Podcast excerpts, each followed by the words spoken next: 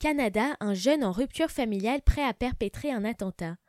Sur le point de perpétrer un attentat suicide, le Canadien abattu mercredi par la police et qui avait prêté allégeance au groupe État islamique voulait rompre son isolement au sein d'une famille déstructurée en se connectant à des jeunes radicalisés aux idées djihadistes. Tout de noir vêtu et le visage encagoulé, Aaron Driver, 24 ans, prête allégeance à l'État islamique dans une vidéo diffusée jeudi par la police qui révèle au passage l'avoir eu sous son radar depuis décembre 2014. À cette époque, Aaron Driver s'est déjà converti à l'islam après né dans une famille catholique de la province de Saskatchewan dans l'ouest canadien.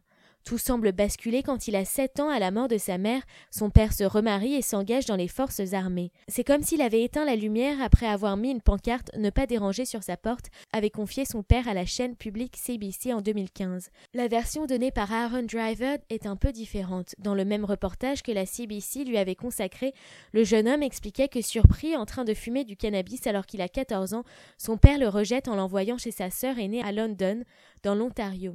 En manque de repères, il confronte ses croyances, lit la Bible, suit des débats entre chrétiens et musulmans pour finalement se tourner définitivement vers l'islam au début des années 2010. À cette époque, quand il passe dans la maison familiale à Winnipeg, il était très secret comme un loup solitaire, aucun ami ne venait à la maison, ne disait jamais où il allait ou ce qu'il faisait, selon son père qui craint alors que son fils devienne un extrémiste radical.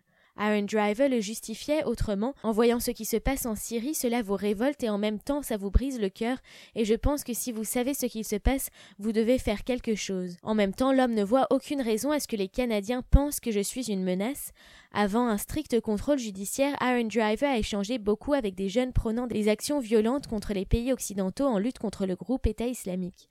Ce sont ces échanges qui ont mené à son arrestation en juin 2015 et l'obligation de déménager chez sa sœur dans la petite localité de Strathroy à 225 km au sud de Toronto. C'est devant sa maison qu'il a été tué dans un taxi mercredi après avoir fait exploser un engin artisanal que la police le soupçonne d'avoir voulu utiliser dans un lieu très fréquenté. Vous avez du sang de musulmans sur les mains et nous aurons votre sang, lançait Aaron Driver au gouvernement canadien dans ce qui est maintenant une vidéo posthume.